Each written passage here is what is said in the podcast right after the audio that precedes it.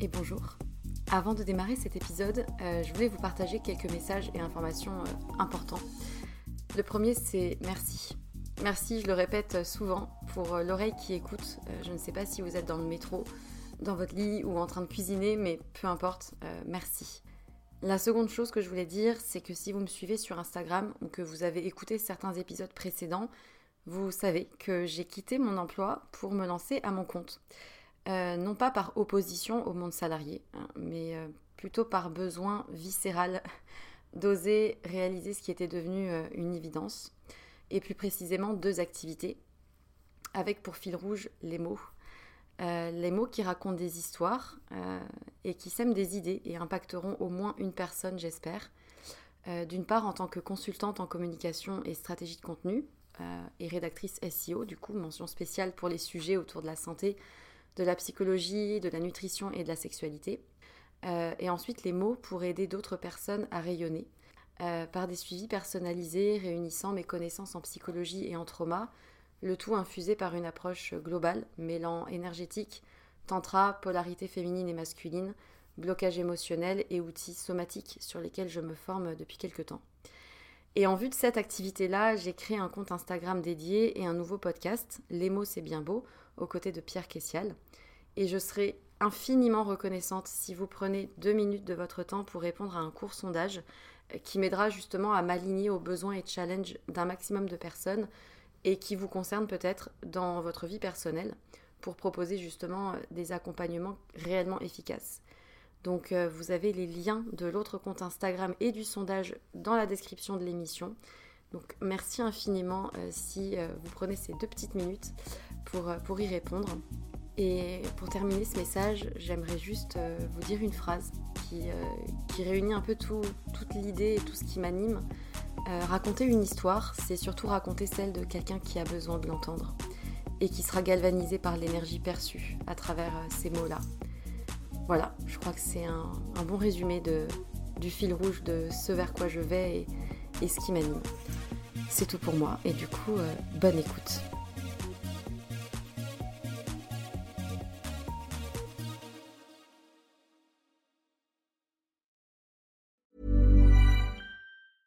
Mother's Day is around the corner. Find the perfect gift for the mom in your life with a stunning piece of jewelry from Blue Nile. From timeless pearls to dazzling gemstones, Blue Nile has something she'll adore. Need it fast? Most items can ship overnight. Plus, enjoy guaranteed free shipping and returns. Don't miss our special Mother's Day deals. Save big on the season's most beautiful trends. For a limited time, get up to 50% off by going to BlueNile.com. That's BlueNile.com. La psychiatrie, c'est pour les fous, celui-là.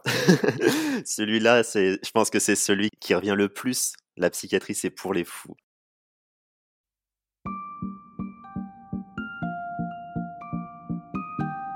Bonjour et bienvenue sur Sois sage et parle fort, le podcast pour oser, changer, ne plus se conformer, rire, parfois pleurer, débattre de sujets et anecdotes variés. Je suis Marie et aujourd'hui je vous retrouve pour la seconde partie de l'épisode avec Hippolyte, alias Psy and Coffee. Si tu n'as pas écouté la première partie, je t'invite à le faire, ce sera quand même plus simple pour comprendre ce dont nous allons parler à présent. Dans cet épisode, il sera sujet de troubles anxieux, de bipolarité, de facteurs génétiques, mais aussi d'environnement et plus largement de l'impact des réseaux sociaux sur notre propre santé mentale. N'hésitez pas à me faire vos retours sur Instagram, at Marie Lagraine, Marie-du-bas, la-du-bas graine, ou alors m'envoyer un petit message, vous avez toutes les infos en description de l'émission. Bonne écoute La psychiatrie, c'est pour les fous. Celui-ci, on l'entend beaucoup, beaucoup. Et aujourd'hui, c'est encore bien ancré. En fait, le mot psychiatrie, psychiatre, ça fait peur, hein, comme on l'a dit. La folie, c'est un vaste sujet sur lequel on pourrait débattre longuement. Le psychiatre, qui est euh, ce médecin en santé mentale au sens large, il a cette image qui fait peur. C'est là où, où moi j'aimerais bien casser cette image parce que le psychiatre, médecin en santé mentale, il est là pour soulager la souffrance psychique. Une personne schizophrène qui est en décompensation, elle est en souffrance psychique, on est d'accord. Mais une personne qui a la phobie des oiseaux, elle peut être aussi en souffrance psychique. La souffrance psychique, ça touchera tout le monde à un moment donné. que ce soit lors d'une rupture amoureuse, lors d'un deuil. Alors parfois, cette souffrance, elle est tolérable, mais parfois elle devient intense et envahissante, et c'est là où nous aussi on peut intervenir avec les psychologues. Donc ça, c'est vraiment ce cliché-là, moi, que je trouve qui est très important à casser, qui est encore bien ancré dans la société. Et puis c'est surtout qu'on n'a pas les mêmes outils chacun, nous, en tant que personnes humaines, pour faire face à ces difficultés psychiques. Par exemple, comme tu le dis très bien, il y a des souffrances psychiques de l'ordre du quotidien, une dispute, une rupture amoureuse, une déception, euh, quelque chose qui se passe pas comme on aimerait que ça se passe, euh, et qui peuvent générer des petits stress, des petites angoisses, etc. Et même vis-à-vis de ces toutes petites choses, entre guillemets, on a une réaction qui est différente pour tous, on n'a pas tous les mêmes outils. Mais je trouve quand même que finalement, le recours à une psychothérapie avec un psychiatre un psychologue a toujours son intérêt parce que quoi qu'il arrive dans notre vie ensuite, on aura des outils supplémentaires pour y faire face et bien vivre des choses du quotidien qui sont pas forcément agréables. Tu vois, je pense par exemple euh, à des choses de l'ordre du personnel, genre euh, t'es au travail, euh, t'as une relation compliquée avec un de tes collègues ou tu sens que tu peux t'emporter, etc. Ben, par des outils que tu auras acquis ou que, que tu as développés petit à petit, ben, tu peux apprendre à réagir d'une manière à ne pas toi être blessé, enfin même en termes de communication non violente, etc. T'apprends énormément de choses quand tu suis une psychothérapie, ne serait-ce que pour te connaître toi. Et je trouve que attendre d'avoir une souffrance pour aller consulter, bah, c'est parfois être un petit peu en retard, quoi. Oui, oui, mais je te rejoins tout à fait sur ce que tu dis. Et c'est vraiment tout le côté préventif que moi j'aimerais développer, de se dire à quoi ça sert d'attendre d'aller mal pour consulter, en sachant que euh, aujourd'hui on sait qu'il existe des outils qui permettent de prévenir les difficultés ou même de renforcer euh, sa santé mentale. Tu as juste à penser, justement, comme tu disais, à des outils de communication non violente, mais aussi des outils d'estime de soi, d'affirmation de soi, apprendre à apprivoiser ses émotions, identifier ses pensées négatives. Toutes ces choses-là, on n'a pas besoin d'attendre d'être mal, d'autant plus que quand on est mal, on n'est pas disponible psychiquement pour ça. Je pense que c'est important de valoriser ça dans la population générale, même pour les personnes qui vont bien, pour renforcer cette santé mentale et être en quelque sorte un peu plus immunisé contre les souffrances que la vie va nous donner quoi.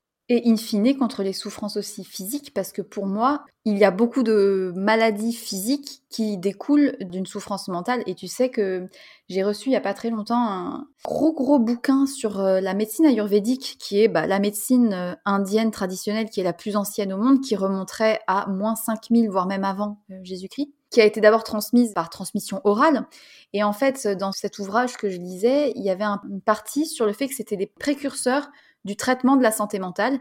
Et en Ayurveda, ils considèrent d'ailleurs que la souffrance physique peut provenir très souvent soit d'un déséquilibre euh, digestif, le ventre est le premier euh, centre, on va dire, de tout ce que ça va générer, de ce que tu digères ou non, c'est schématique, hein, et voilà, mais aussi de ce qui se passe dans ta tête. Tout est en lié. Et en fait, c'est hyper intéressant de se rendre compte que en Ayurveda, alors que ça fait 5000 ans qu'elle existe, cette médecine, ils avaient déjà identifié euh, l'importance que ça avait de prendre soin de son bien-être mental pour aussi éviter derrière d'avoir des pathologies euh, physiques en fait.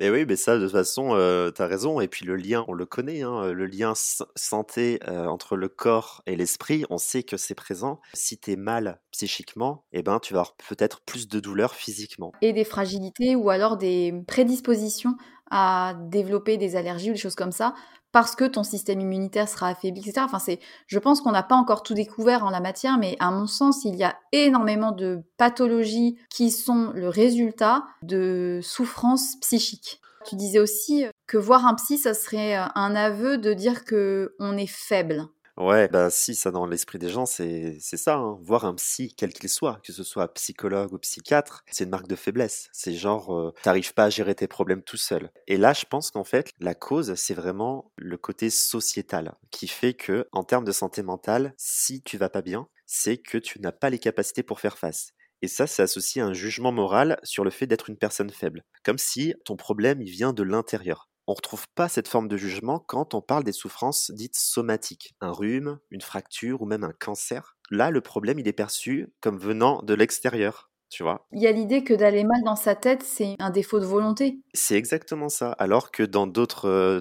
types de pathologies, ben c'est pas de ta faute. T'es pas responsable de ce qui t'arrive. Quand les gens vont pas bien, psychologiquement, ben, c'est de leur faute, quoi. Mais non, en fait, ça, c'est vraiment la société qui renvoie ça, je trouve. Il y a un truc qui est très compliqué aussi, euh, et où tu as la barrière entre la maladie physique et mentale qui est très euh, proche, c'est le cas des addictions. C'est très compliqué d'arriver à ne pas euh, s'en vouloir quand on rechute dans l'addiction ou quand on se voit mal agir par rapport à notre addiction, alors qu'il suffirait, et je mets des grosses guillemets, de ne pas avoir ce comportement. Et quand on a conscience de son addiction, qu'on essaie de travailler dessus et qu'on fait des efforts pour, euh, pour avancer dedans, c'est compliqué de faire comprendre aussi autour de soi et à soi-même que, en fait, c'est très difficile de lutter contre ces choses-là, quand bien même, vu de l'extérieur, ça ne nécessite qu'une action de notre part. Et du coup, je pense que c'est en ça que les addictions, c'est très compliqué, quelle qu'elle soit l'addiction. Ça peut être de la drogue, ça peut être euh, de l'alcool, ça peut être euh, un trouble du comportement alimentaire, ça peut être, je sais pas, un TOC, un trouble obsessionnel compulsif. Alors, c'est pas une addiction, mais disons que ce sont des comportements répétés et que tu peux pas t'empêcher de faire,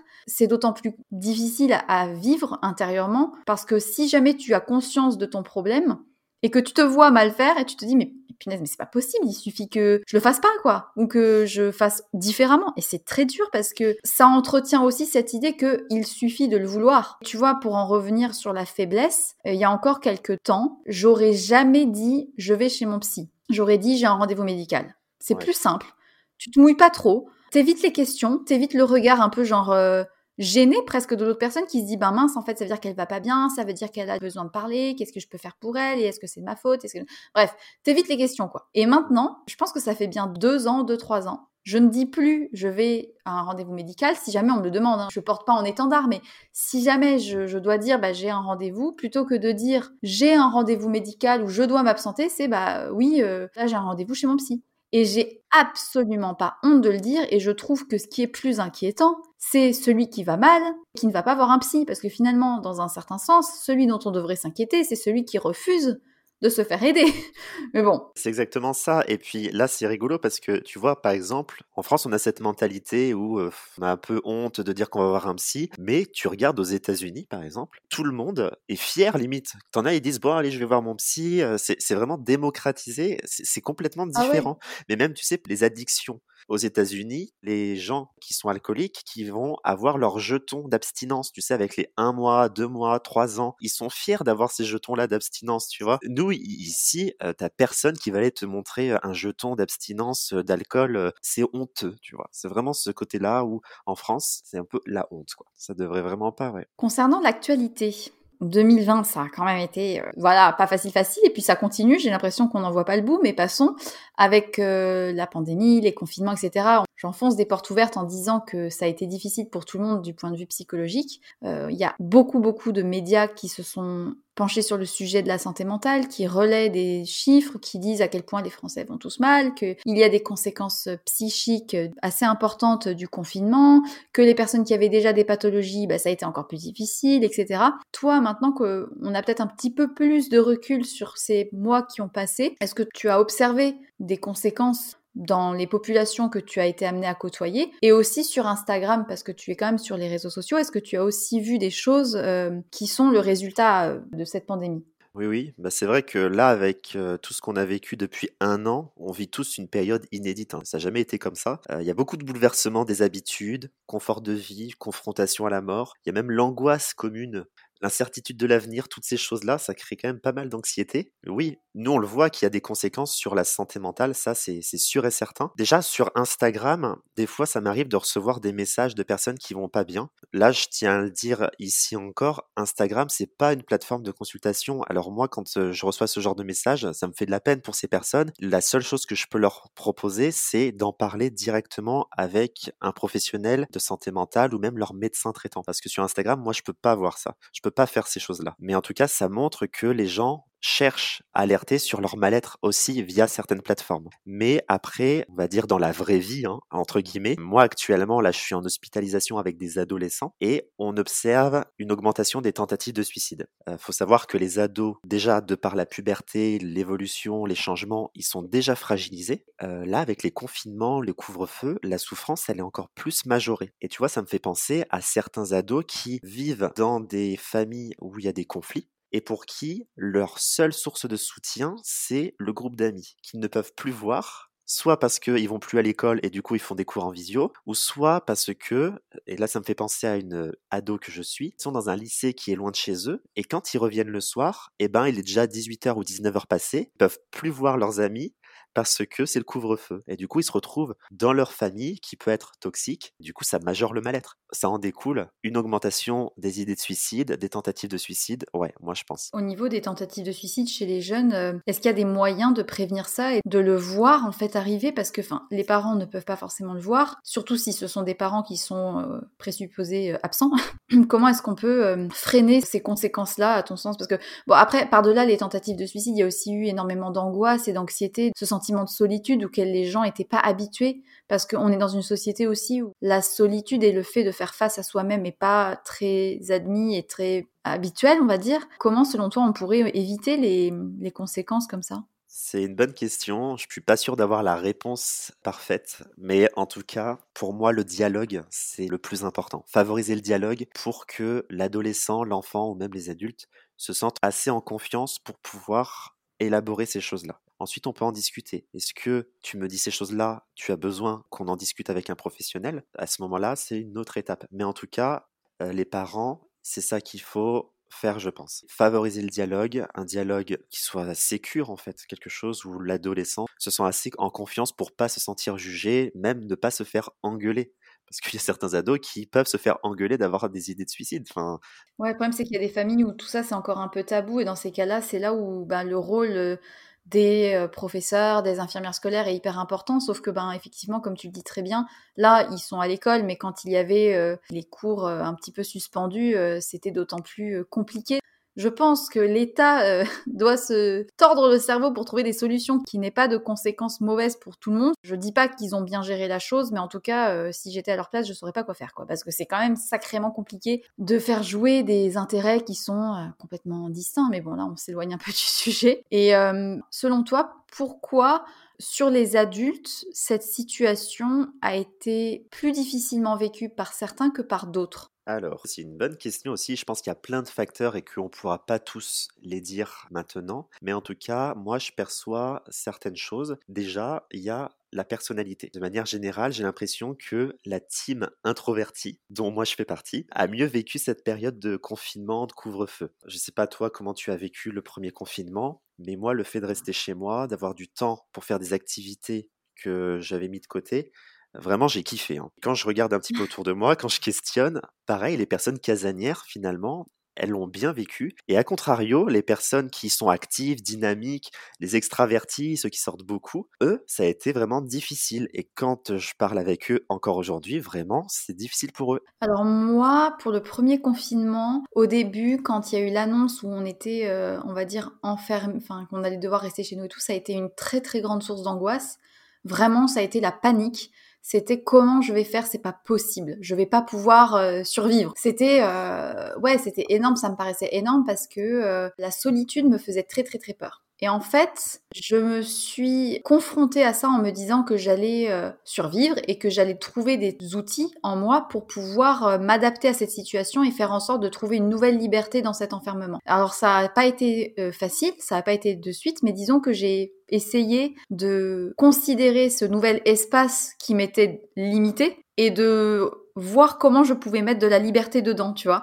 Comme j'avais déjà des difficultés personnelles qui faisaient que j'étais suivie, bah, ça a été relativement ok et je me suis découvert une passion pour le télétravail dans le sens où je me suis euh, retrouvée. J'ai pu développer des choses que je ne développais pas avant. J'ai pu apprendre à faire face à moi-même euh, ben, sans euh, étouffer mes pensées par la présence des autres. Et ça, c'était pas facile, mais finalement, ça m'a fait énormément de bien. J'ai écouté plein de podcasts. J'ai fait des choses que je ne pouvais pas avoir le temps de faire avant. Je suis pas introvertie. Je suis à la fois très extravertie dans ma façon de communiquer avec les gens et à la fois très introvertie parce que j'ai besoin de beaucoup de bulles de sécurité et je fais pas confiance facilement. Et pour le coup, tu vois, la solitude m'a fait du bien parce que ça m'a redonné de l'énergie que je dépensais à côtoyer des gens. Parce que moi, ça me demande beaucoup d'énergie d'être entourée de personnes parce que c'est très, euh, euh, je sais pas comment dire, mais ça me demande de l'énergie. Euh, je pense que je suis un peu hypersensible. Enfin bon, bref. Mmh. Et du coup, finalement, d'être beaucoup plus seule, ça m'a permis d'avoir moins d'agitation mentale. Donc, positif. Et d'avoir vu aussi des personnes qui, à contrario de nous, étaient très très actives, tout le temps dans les bars le soir, etc. Mais euh, c'était la, la, déperdition, quoi. Et je ne me mets pas en colère ou je suis pas énervée contre les personnes qui sont euh, à tricher, à se voir, etc. Parce que bah, je me dis que c'est des personnes qui sont en fait en souffrance, quelque part. Euh, complètement. C'est sûr qu'il y a un, manque de suivi psy à côté qui est là, parce que je pense que l'accès aux soins psy n'est pas assez euh, possible en France. Et c'est ça aussi qui fait qu'il y a aussi beaucoup de personnes qui souffrent, parce qu'il n'y a pas la possibilité d'être suivi ou parce que euh, ils ont encore euh, bah, des préjugés, etc. Donc, euh, donc ouais. Et puis du coup, bah, dans la continuité de l'accès aux soins, parlons un petit peu politique. Quels sont les moyens qui sont alloués par le gouvernement et puis qu'est-ce que tu penses de comment c'est géré actuellement et qu'est-ce qui manque selon toi le plus? Pour tout avouer, moi, la politique, c'est pas quelque chose qui m'intéresse énormément. Je me tiens vraiment à distance de toutes ces problématiques. Euh, les chaînes d'infos en direct, je pense que c'est quelque chose qui entretient énormément l'anxiété générale. Enfin, faut voir au premier confinement, les gens qui étaient euh, tout mmh. le temps devant, ça leur a retourné le cerveau. Et là, un peu plus récemment, tu vois, d'entendre des personnes qui sont pas du milieu médical débattre sur je sais pas, les composants du vaccin, sur les études qui sont en cours sur le vaccin. Les études sont trop courtes, pas assez de recul. Moi, je trouve que c'est pas adapté. La grande majorité de la population, elle n'a pas ce recul suffisant pour avoir un avis critique sur le sujet. Nous, en médecine, on a eu des cours pour apprendre à rechercher des sources fiables concernant des données médicales, comment lire des articles scientifiques, repérer l'intérêt d'une étude, trouver des éléments fiables, trouver des biais possibles qui la rendent moins fiable, toutes ces choses-là, nous on a des cours pour l'apprendre. C'est pas juste on donne notre avis personnel, c'est pas du tout ça. Et en fait, depuis un an, moi je remarque qu'il y a beaucoup de personnes qui s'improvisent critiques scientifiques alors qu'ils n'ont pas de connaissances, ils n'ont pas ces connaissances. Ça fait passer le temps, mais en réalité, je pense que ça sert à rien. Ça augmente l'impression de savoir des choses, ce qui tend peut-être à les rassurer, mais au final, je pense que c'est l'inverse. J'ai l'impression que les gens sont plus stressés et méfiants vis-à-vis des politiques, mais aussi vis-à-vis du corps médical. Et ça, pour le coup, c'est vraiment dommage. Je pense qu'il faut vraiment garder sa position. Je parlais plutôt de la politique en matière de l'accès aux soins psy, en fait. Est-ce qu'il y a une absence finalement de réponse par l'État ou est-ce que comment trouves-tu que ta profession est, est soutenue en fait actuellement par l'État eh ben, tu vois, là, il y a eu les chèques psy qui sont sortis. Je euh, je sais pas si tu avais entendu parler de ça pour les étudiants, pour qu'ils puissent avoir accès à certaines consultations avec des psychologues. Ça, en réalité, moi, je trouve que c'est bien, c'est bien de mettre en place des choses comme ça, mais peut-être qu'ils devraient poser la question aux psychologues sur leur pratique, parce qu'on est d'accord que proposer deux, trois séances chez un psychologue, mais c'est trop peu en fait. Pour avoir discuté avec certains psychologues, on est assez d'accord là-dessus. Les initiatives en soi, elles sont pas bêtes, mais elles sont peut-être pas assez réfléchies par rapport à la réalité du terrain. Ta spécialité à toi, comme on le disait, c'est les troubles anxieux. Oui. Euh, concrètement, tu peux nous expliquer un petit peu ce que c'est et comment ça se manifeste, et puis est-ce que ça se soigne Et est-ce qu'on peut euh, un jour euh, se déclarer avoir des troubles anxieux sans avoir eu d'antécédents? Les troubles anxieux, pour expliquer simplement, faut savoir que c'est une grande famille qui regroupe plusieurs troubles qui ont un point commun, qui est l'anxiété. Dans cette grande famille, on a plein de choses. Euh, comme je le disais au tout début, il y a des phobies. On va avoir aussi euh, l'agoraphobie, le trouble panique, tu as aussi l'état de stress post-traumatique, l'anxiété de séparation. Juste une précision, les TOC, avant, ils faisaient partie des troubles anxieux, mais aujourd'hui, dans la nouvelle classification, ils font plus vraiment partie de cette euh, grande famille, mais on peut considérer qu'ils le font encore partie en sachant que ça génère quand même pas mal d'anxiété. Ça, cette grande famille, ça regroupe les troubles anxieux. Un truc important à savoir, c'est que les crises d'angoisse, que vivent beaucoup beaucoup de personnes, en soi, c'est pas un trouble anxieux, c'est un symptôme. Et en tant que symptôme, on peut le retrouver dans plein de choses. On peut le retrouver dans tous les troubles anxieux, forcément, mais on peut aussi les retrouver dans des troubles de l'humeur, la dépression, les troubles psychotiques, les addictions. Est-ce que ça se soigne?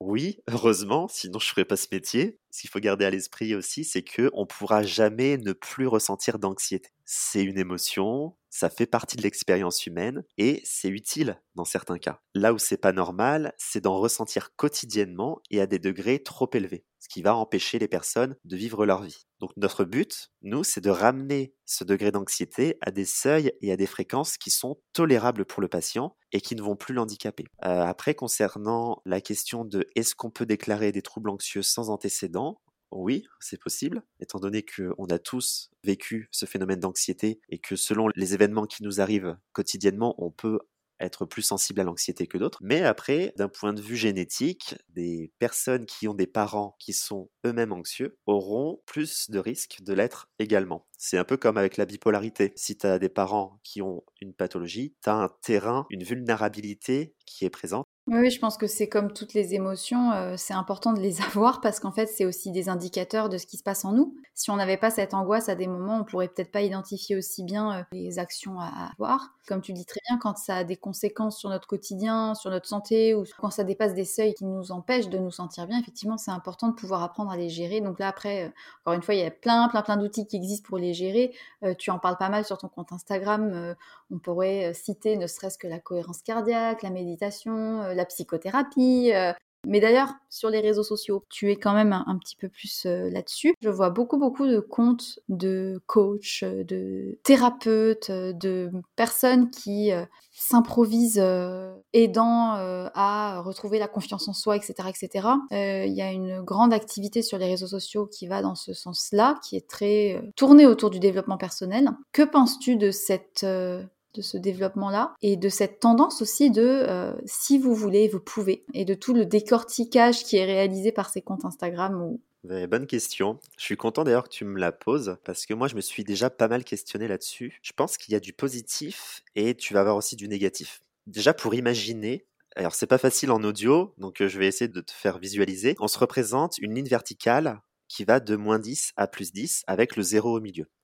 On va dire que le zéro, pour moi, c'est la limite du pathologique. Cette représentation-là, de moins 10 à plus 10, c'est la santé mentale. Entre 0 et plus 10, c'est la bonne santé mentale, ou alors les questionnements, ou les petits soucis, sans que cela soit pathologique, ou c'est aussi les troubles psychiatriques équilibrés, qui ne sont pas décompensés. Ensuite, entre 0 et moins 10, on est dans le champ du pathologique. Là, c'est quand il y a une souffrance qui impacte le quotidien ou alors une décompensation psychiatrique. À mon avis, les psychologues et les psychiatres, en tant que spécialistes de la santé mentale, leur champ d'action, il va du moins 10 au plus 10. La prise en charge du côté pathologique, mais aussi, de l'autre côté, la prise en charge des patients, entre guillemets, qui vont bien, mais qui, eux, veulent aller vers le mieux. Concernant les coachs en développement personnel, à mon sens, eux, ils vont intervenir entre le 0 et le plus 10. Ils apportent des clés pour les personnes qui vont bien et qui veulent aller vers le mieux. Mais dès lors qu'il y a une souffrance psychique, j'estime qu'ils doivent être assez professionnels et laisser la main aux personnes adaptées. Et ça, c'est assez fréquent de voir des patients qui ont d'authentiques troubles, qui ont préféré voir un coach. Et là, c'est parce que c'est mieux vu. C'est mieux vu de voir un coach plutôt qu'un psy pour essayer de gérer des problèmes. Et en fait, dans ces moments-là, je pense que c'est vraiment le devoir du coach d'orienter. Pour répondre à ce que tu dis, euh, le problème des réseaux sociaux, c'est que déjà, entre ce qui est diffusé sur leur plateforme, entre guillemets, euh, sur leur compte, ils n'ont pas forcément le regard et le contrôle sur qui regarde derrière. Et tu as des gens qui se nourrissent uniquement de contenu euh, tel que du développement personnel. Or, le développement personnel, utilise des fondamentaux euh, de la psychologie positive et d'autres courants, mais aussi de la philosophie. Et il y a une espèce de méli-mélo qui est fait et qui renforce, je pense, le sentiment d'échec en cas de non-amélioration psychologique dans le sens où euh, il y a beaucoup de coachs en développement personnel qui vont te lister tous les outils, etc., et qui te promettent à la clé des solutions et un mieux-être. Sauf que pour plein de raisons différentes, ce genre de solution n'est pas adapté, encore moins derrière un réseau social, derrière un écran, et de fait, ça entretient le cercle vicieux du mal-être, tu vois. Et dans un certain sens, je me dis que le développement de ces comptes Instagram axés autour du développement personnel pourraient avoir des effets positifs, mais dans les faits, je pense qu'ils ont plus un effet contre-productif. Et c'est pour ça que je suis toujours aussi mal à l'aise quand je vois des comptes Instagram de thérapeutes qui ne sont pas diplômés de psychologie ou de, ou de psychiatrie et qui sont en plus de ça diplômés de formation de coaching, etc., qui ne sont pas encadrés en France, mais il faudra que je fasse un épisode là-dessus. Et c'est gênant dans le sens où bah déjà, ça masque toutes les vraies professions, et je mets des guillemets, qui peuvent vraiment intervenir et qui ont vraiment des outils et qui ont euh, des qualifications qui se comptent en années. Donc déjà, ça, bah, ça cache un petit peu le truc. Et puis c'est dangereux en fait parce que c'est la porte ouverte à des déviances euh, dans tout, dans les, sectes. Enfin, j'y pense. Il y a des dérives sectaires aussi énormément là-dedans. Et euh, ouais, ça me met très mal à l'aise en fait. Donc je suis très contente qu'il y ait petit à petit des comptes comme le tien où derrière il y a une personne qui a fait les études nécessaires pour et qui en plus de ça pourra éventuellement aiguiller vers des personnes qui sont euh, référentes en la matière et je trouve ça hyper important que les personnes qui nous écoutent aient bien conscience de ça, les coachs et tous les trucs de développement personnel que vous voyez sur les réseaux sociaux, attention. oui, voilà, faut faire attention. Après, euh, il y en a quand même des très bons. Enfin, faut pas se mentir, il y, a certains coachs qui sont quand même très bons et c'est là où justement on reconnaît ceux qui font ça par passion et ceux qui font ça pour le business. Ceux qui vont faire ça pour le business, ils vont, quoi qu'il arrive, essayer de continuer même s'ils se rendent compte que la personne ne va pas bien. Alors que le bon coach va réorienter. C'est comme l'image du coach sportif en fait. Quand le sportif il est en forme, le rôle du coach, c'est de l'aider à se donner à fond, de donner le meilleur de lui-même. Mais imaginons que là, le sportif, il se blesse. Bah là, le bon coach, il va lui dire, bon, ok, là, on va faire une pause, le temps que tu prennes soin de toi, tu vas faire des séances de kiné, tu vas voir un médecin, et ensuite, on reprendra l'entraînement. Il y a de l'intérêt là-dedans, mais il faut absolument que les personnes qui proposent ce type de formation ou de suivi aient une base pour repérer quand il faut qu'ils réorientent, et ça, faut qu'ils le fassent vraiment. Quand on est beaucoup sur les réseaux sociaux, enfin, moi, j'avoue que j'y passe quand même du temps. Est-ce que ça peut être parfois contre-productif en tant qu'abonné à des comptes Instagram un peu dans ce genre-là. Est-ce que ça peut avoir des, limites ou être contre-productif de trop chercher à comprendre euh, notre manière de penser, notre manière de réagir, etc. Parce que tu vois, euh, on en parle de plus en plus de la santé mentale, mais aussi les gens se mettent de plus en plus à décortiquer tout ce qui se passe en nous, les outils, les machins, et qu'est-ce que ça veut dire, et qu'est-ce que ça révèle de toi? Et je me dis des fois, mais en fait, pourquoi on se pose autant de questions? Enfin, euh, waouh non, mais si, tu as raison en plus, parce que sur Instagram, il y en a de plus en plus des comptes en santé mentale qui vont donner des conseils, mais même des comptes de psychologues qui vont donner des notions, toutes ces choses-là. Il y a beaucoup, beaucoup d'informations et c'est comme tout. On peut trouver des bonnes informations, mais quand on a trop d'informations, en fait, c'est contre-productif. Dans les entretiens psy, on perçoit ce que le patient est prêt à entendre. Il y a vraiment une question de temporalité. ça permet d'expliquer des choses à un moment donné qui vont avoir un impact mais si on l'explique à un moment trop précoce, peut-être que ça va pas cheminer dans l'esprit du patient et du coup ça n'aura pas d'effet. Le fait d'avoir accès à toute cette niche d'informations, peut-être que ça peut entretenir ce fait d'avoir beaucoup trop d'informations, beaucoup trop de questionnements et ça peut être aussi très contre-productif. On n'a pas besoin de suivre tous les comptes Instagram de personnes qui parlent de santé mentale. Il faut juste trouver les personnes qui nous correspondent.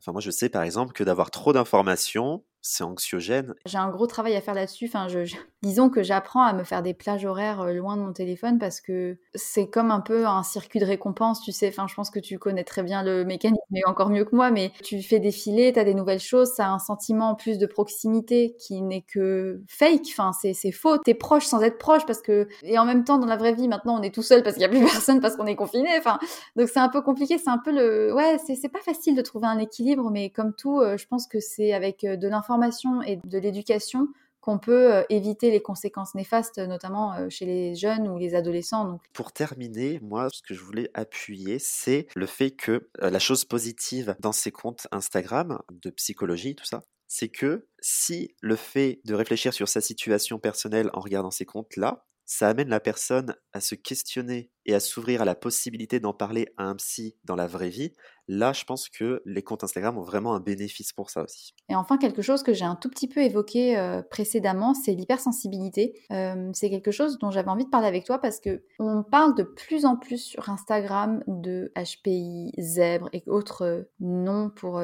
parler de ces personnes qui sont très sensibles et qui fonctionneraient d'une manière différente, etc. On m'a plusieurs fois envoyé des messages en me disant Hé Marie, est-ce que tu serais pas HPI Et je suis toujours très mal à l'aise avec cette information-là, ce nom, parce que je ne sais pas quoi dire parce que non, j'ai pas été diagnostiquée, j'ai pas fait des tests et compagnie, mais néanmoins, euh, c'est un sujet bah, qui m'intrigue et auquel je, pense que beaucoup de personnes euh, font face ou se posent des questions. Est-ce que tu as quelque chose sur le sujet à nous dire ou à, démystifier un petit peu? Là, on touche un sujet qui est, assez sensible, comme euh, bah, tout ce qui amène à une différence par rapport à la norme. Personnellement, je suis pas assez calé sur le sujet, d'autant plus que la sensibilité émotionnelle, ça dépend de plein, plein de facteurs, que ce soit biologiques, psychologiques ou même environnementaux. Mais je peux essayer quand même de donner mon avis parce que j'ai passé six mois en pédopsie de l'enfant où justement il y avait des collègues qui faisaient passer des diagnostics de haut potentiel. Moi, à mon sens, avec tout ce qu'on peut entendre aujourd'hui, on, on peut être vite perdu dans toutes ces notions et se retrouver dans pas mal de critères du haut potentiel dès lors qu'on a une souffrance psychique. Ça arrive souvent qu'on reçoive certains patients en souffrance qui demandent à passer des bilans pour savoir s'ils ne sont pas haut potentiel. Quand je dis bilan, c'est pas juste le test du QI, hein, parce qu'on sait que le haut potentiel, c'est pas que là-dessus. Le bilan, c'est aussi l'entretien psychologique avec un neuropsychologue. Et alors, dans ces cas-là, lorsque le bilan conclut à l'absence de profil haut potentiel, souvent, tu as des patients qui vont réfuter la conclusion et vont aller voir un autre professionnel pour refaire un test jusqu'à temps qu'ils tombent sur un professionnel qui va poser un diagnostic. Et là, du coup, ça pose la question de pourquoi est-ce que ces personnes-là font ça? C'est encore une question de stigmatisation. Aujourd'hui, c'est mieux vu d'être au potentiel ou zèbre que de présenter un autre trouble psy ou alors des éléments de personnalité qui expliquent nos difficultés. Et ça, tu vois, c'est un petit peu le problème avec toutes ces entités qui sont très médiatisées parce que le symptôme principal, il est tellement peu spécifique qu'il peut y avoir plein de choses qui l'expliquent. C'est un peu comme la crise d'angoisse que je te parlais tout à l'heure. Et ça me fait penser à un autre exemple, le TDAH. Le TDAH, je sais pas si tu en as déjà entendu parler. Ouais, surtout chez des comptes de parents.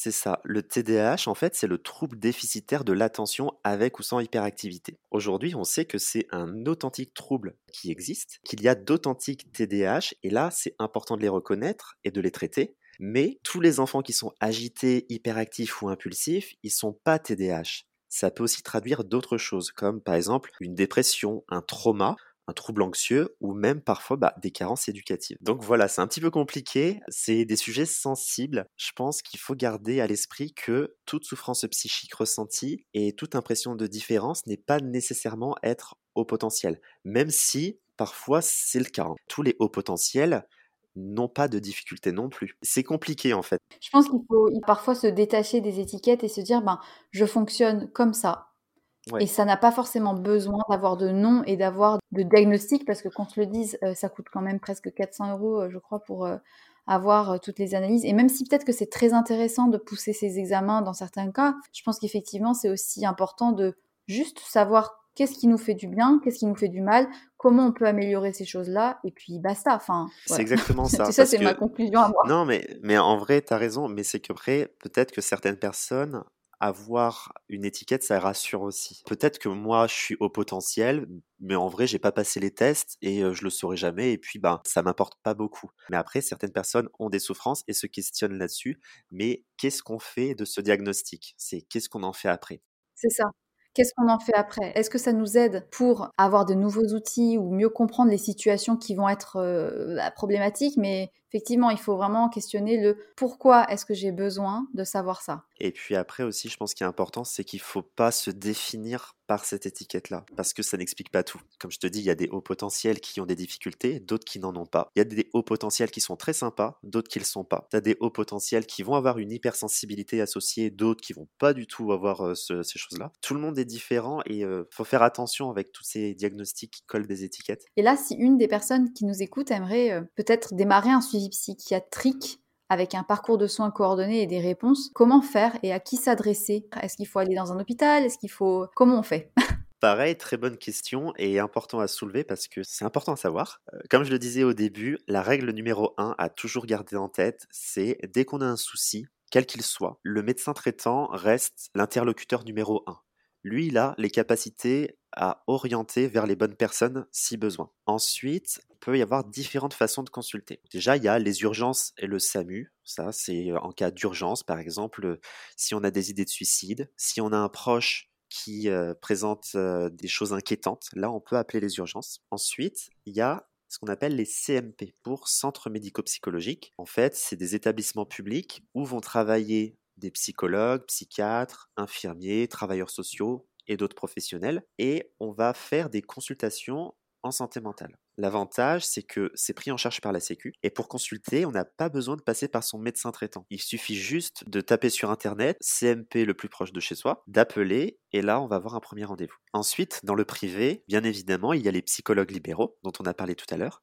Et puis il y a les psychiatres libéraux. Là encore, on n'a pas besoin de passer par son médecin traitant. Souvent, on me demande s'il faut mieux aller voir un psychologue ou un psychiatre, moi je pense qu'en réalité c'est pas très important au début. Chacun est spécialisé en santé mentale, il sera orienté vers son collègue homologue si à un moment donné il juge nécessaire qu'il vaut mieux qu'il aille voir l'autre personne. Bah écoute, merci. Moi j'ai déjà été dans des CMP, effectivement, euh, ben c'est pas forcément euh, viable sur le long terme, mais en tout cas ils peuvent orienter ensuite vers les bonnes structures, donc ça peut être un point d'entrée pour euh, faire relais, on va dire. Pour en venir à toi, quels seraient tes projets, tes souhaits en tant que psychiatre presque et en tant qu'individu Qu'est-ce que tu aimerais développer autour de toi ou des sujets qui te tiennent à cœur? Alors là, comme je te disais, moi il me reste à peu près un an et demi avant que j'ai terminé, terminé euh, mes études médicales, genre fini, et je commence à avoir un peu une vision de plus en plus claire de ce que j'aime dans mon métier. Pour te décrire ça, je vais le décrire sous trois branches.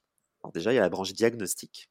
Parce que, bah, voilà, en tant que médecin, moi, je vais être amené à voir des patients qui souffrent de pathologies ou qui ont des difficultés. Et cette branche diagnostique, elle est essentielle pour ensuite orienter les prises en charge. Parfois, le diagnostic, c'est facile. Parfois, ça prend plus de temps. Des fois, ça demande de passer par des bilans, comme des bilans de neuropsy, des bilans psychomotes, ergo, orthophoniques, tout ça. C'est stimulant intellectuellement, mais ça peut être aussi stressant parce que si on pose un mauvais diagnostic, bah, la prise en charge qui en découle, elle n'est pas forcément la bonne.